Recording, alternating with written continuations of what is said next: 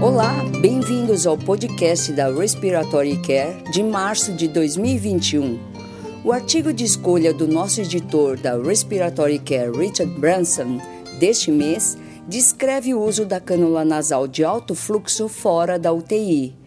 Jackson e colegas relataram a implementação da cânula nasal de alto fluxo nas enfermarias como um método para reduzir custos e garantir a segurança.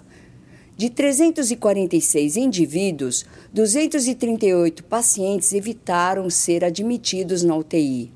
Cerca de 6% progrediu para a ventilação não invasiva e 5% para a ventilação invasiva. Os autores concluíram que a educação extensiva e a seleção cuidadosa dos sujeitos pacientes foram essenciais para o uso bem-sucedido da cânula nasal de alto fluxo com hipoxemia. Berlim fornece comentários destacando a importância da inovação por terapeutas respiratórios para melhorar os resultados nos pacientes. Em outro artigo, Jonkman e colaboradores avaliaram um ressuscitador pneumático automático em um estudo de bancada em modelo porcino de hipoxemia Jonkman e colaboradores relataram a função estável e previsível do modelo de bancada e a capacidade de dar suporte à troca gasosa comparável a um ventilador convencional. As mudanças na complacência foram previstas por mudanças na frequência respiratória. Os autores sugerem que isso pode ser usado para alertar os cuidadores sobre o estado do paciente. Jonkman e colaboradores também observaram com razão que o dispositivo requer um assistente. Em editorial, Branson e Rodrigues acompanham este artigo e revêem os ressuscitadores automáticos, o seu desempenho e a importância dos ventiladores na atual pandemia. O desempenho, a monitorização e os alarmes mínimos são necessários para ser uma solução na insuficiência respiratória em massa. A qualidade supera a quantidade, o tamanho e a economia. Em outro artigo, Sancho e outros descrevem o estudo prospectivo cruzado de dois anos da insuflação e insuflação mecânica com e sem oscilações em pacientes com esclerose lateral amiotrófica. Em um pequeno estudo com 19 pacientes, não houve diferenças nos episódios de infecções respiratórias, admissões hospitalares ou necessidade de broncoscopia. Sancho e colaboradores concluíram que as oscilações durante a insuflação e insuflação mecânica na esclerose lateral amiotrófica não trouxe nenhum benefício. Sunwood, Shah e Rose fornecem comentários em editorial sugerindo que o estudo foi bem feito, porém limitado pelo tamanho da amostra e pode não ter um efeito real. Eles detalham a importância do manejo da secreção que não seja baseada na insuflação e insuflação mecânica, incluindo a hidratação, mucolíticos, terapia com aerossol e cuidados com a boca que devem ser levados em consideração nos estudos futuros. MOD e colaboradores realizaram uma avaliação da oximetria de pulso por smartphones. MOD colaboradores mensuraram a saturação periférica de oxigênio com um oxímetro e dois smartphones. 47 indivíduos que requeriam um estudo da função pulmonar foram recrutados. As diferenças médias de oxigenação periférica foram semelhantes. No entanto, ambos os smartphones não foram capazes de detectar um sinal de oxigenação periférica em um terço desses indivíduos. MOD colaboradores concluíram que os oxímetros de smartphones foram não confiáveis de forma igual. Ele e colaboradores avaliaram as respostas à PIP no volume pulmonar expiratório final e na complacência em relação ao estresse e a tensão tecidual em indivíduos pediátricos em risco de SARA e com SARA. Ilha e colegas avaliaram 896 mensurações em 32 indivíduos pediátricos expostos a um teste da PIP incremental ao longo de 72 horas. A complacência e o volume pulmonar expiratório final foram menores e o estresse e a tensão tecidual foram maiores na SARA do que em pacientes pediátricos sem SARA. Ralph e colaboradores realizaram um estudo de corte retrospectivo em crianças com síndrome do desconforto respiratório agudo para determinar o impacto da pressão motriz na morbidade e na mortalidade desta população. Os registros revisados de 380 indivíduos mostraram que 101 foram elegíveis para análise. Usando a regressão logística, Ralph e colaboradores determinaram que a pressão motriz menor que 15 centímetros de água foi associada a uma redução na morbidade, mas não na mortalidade das crianças com síndrome do desconforto respiratório agudo. Em outro estudo, Stendor e colaboradores revisaram retrospectivamente o uso doméstico da VNI em pacientes pediátricos com doença neuromuscular. Em um grupo de 128 pacientes com doença neuromuscular e idade menor que 17 anos, os quartis da idade foram usados para comparar as configurações do ventilador e a capacidade vital. Uma taxa de backup definida foi mais usada em crianças, mas as pressões das vias aéreas foram semelhantes em todas as faixas etárias. Stendor e colaboradores sugerem que esses dados podem permitir um guia para as configurações iniciais de VNI para a subsequente titulação. Harper e colegas avaliaram um sistema fechado de titulação de oxigênio durante o uso da cânula nasal de alto fluxo em um grupo de adultos com doença respiratória crônica com saturação periférica de oxigênio maior ou igual a 92% e dessaturação menor que 90% durante o teste da caminhada de 6 minutos. A proporção do tempo despendido na faixa-alvo de oxigenação periférica no repouso foi significantemente maior comparado com 28% de oxigenação. Os autores concluíram que esse sistema fechado de titulação da cânula nasal de alto fluxo foi capaz de responder às mudanças na hipoxemia induzida por exercício e subsequente recuperação. Em outro estudo, Gonzales Belido e colaboradores avaliaram a segurança da oscilação da parede torácica de alta frequência em bebês hospitalizados com bronquiolite. Os bebês foram randomizados para a desobstrução de vias aéreas, consistindo com exalação prolongada e tosse estimulada ou oscilação da parede torácica. Os autores compararam a oxigenação periférica, o peso do escarro e o número de eventos adversos.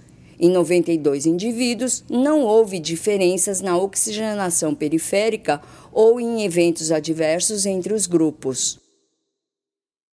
Panu e colegas avaliaram o uso de um sistema de prontuário eletrônico para notificar os terapeutas respiratórios sobre a exposição excessiva ao oxigênio em indivíduos ventilados mecanicamente. Panu e colaboradores compararam a titulação da fração inspirada de oxigênio conduzida por terapeuta respiratório com prescrições médicas. A hiperóxia foi definida como FO2 maior que 50% e saturação periférica maior que 95% por mais do que 30 minutos. Em 195 indivíduos, a precisão do alerta foi de 78% e os terapeutas respiratórios responderam a 64% dos alertas. A exposição à hipoxemia foi significantemente reduzida. Em outro estudo, Actan e colaboradores compararam os testes de função pulmonar, a gravidade da dispneia, a gravidade da fadiga, o nível de atividade física e a qualidade de vida relacionada à saúde com base na gravidade da disfunção em pequenas vias aéreas em homens com DPOC moderada. Actan e colegas, com base em dois grupos, abaixo e acima da média proporcional de fluxo médio expiratório máximo, concluíram que o aumento da disfunção em pequenas vias aéreas levou a uma maior dispneia, maior fadiga, baixa capacidade de exercício e baixa qualidade de vida relacionada à saúde. Urbankovsky e Pibilovsky avaliaram indivíduos submetidos ao desafio com metacolina, medindo a resistência das vias aéreas usando pletismografia corporal, oscilação forçada e técnica de interrupção, bem como o volume expirado no primeiro segundo. Os indivíduos com sintomas semelhantes ao da asma foram recrutados e os autores observaram diferenças nas medidas de resistência das vias aéreas com as diferentes técnicas propostas. Eles concluíram que as mudanças na resistência das vias aéreas durante o desafio com metacolina são detectáveis pelo volume expirado no primeiro segundo, em não respondedores com sintomas semelhantes ao da asma induzida por metacolina. Altunayan e colaboradores compararam diferentes métodos de posicionamento da mão sobre a máscara e a ventilação em um modelo de simulação. Os autores recrutaram 75 terapeutas respiratórios que usaram os dois métodos para segurar a máscara. Um grupo usou a mão para criar uma pegada em forma de C na máscara e o outro colocou as duas mãos na mesma posição em lados opostos da máscara. Houve um efeito pequeno da posição da mão no sucesso da oferta do volume, 74% versus 68%, enquanto que os participantes preferiram a pegada em C com as duas mãos para maior conforto. Spoletini e colegas realizaram uma análise retrospectiva do uso da VNI em indivíduos com fibrose cística no Reino Unido durante o período de 10 anos. A VNI foi iniciada em 64 ocasiões, sendo mais comum durante a hipercapnia. Os indivíduos que interromperam a VNI precocemente tiveram um declínio progressivo no volume expirado no primeiro segundo, enquanto aqueles que continuaram com a VNI mostraram um declínio mais lento. Não foram observadas diferenças na necessidade de antibióticos endovenosos ou na quantidade de exacerbações. Spoletini e colegas concluíram que a VNI estabiliza a função pulmonar, mas não altera as taxas de reinternações ou de infecções. Hudmo e colaboradores avaliaram um programa interprofissional de treinamento para a cessação do tabagismo em professores de fisioterapia respiratória. Hudman e colaboradores conduziram cinco programas de treinamento de instrutores de duas horas e meia, baseados na web, e entrevistaram os participantes no início, após o treinamento e após o fim do ano acadêmico. Eles incluíram 270 professores que todos relataram melhorias em sua capacidade de ensinar a acessar o tabagismo. Os autores concluíram que o programa teve um impacto positivo na percepção de confiança do corpo docente e na capacidade de ensinar a cessar o tabagismo. Denchuk e Chatburn avaliaram 16 diferentes pressões respiratórias positivas e os dispositivos oscilatórios de PEP, em um estudo de bancada usando fluxos respiratórios simulados de 5 a 30 litros por minuto, com incrementos de 5 litros por minuto. As formas de onda de pressão e de fluxo foram geradas e a amplitude do fluxo, a frequência do fluxo, o índice de oscilação e de resistência foram fixados.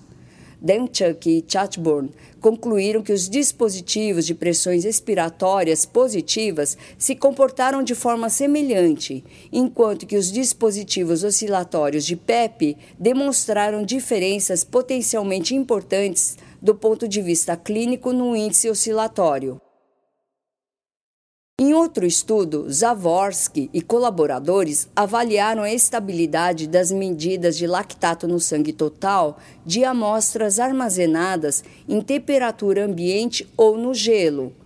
Amostras arteriais e venosas de 202 indivíduos tiveram a concentração de lactato no sangue mensurada em 5 pontos no tempo dentro do laboratório.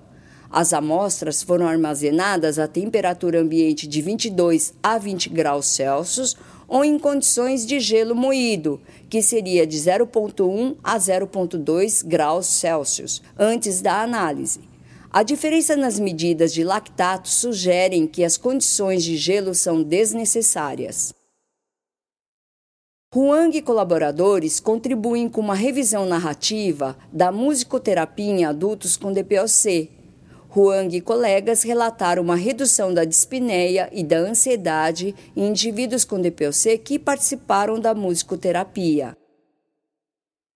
Em outro estudo, Callet e colegas fornecem uma revisão narrativa do recrutamento e de recrutamento do pulmão na síndrome do desconforto respiratório agudo e propõem quando e como realizar as manobras de recrutamento e em quais populações. Até o próximo podcast da Respiratory Care. Para receber o conteúdo deste podcast e de podcasts anteriores da revista, por favor, visite nosso website em www.rcjournal.com. Você também poderá se inscrever no nosso website para receber os podcasts de futuros volumes da Respiratory Care.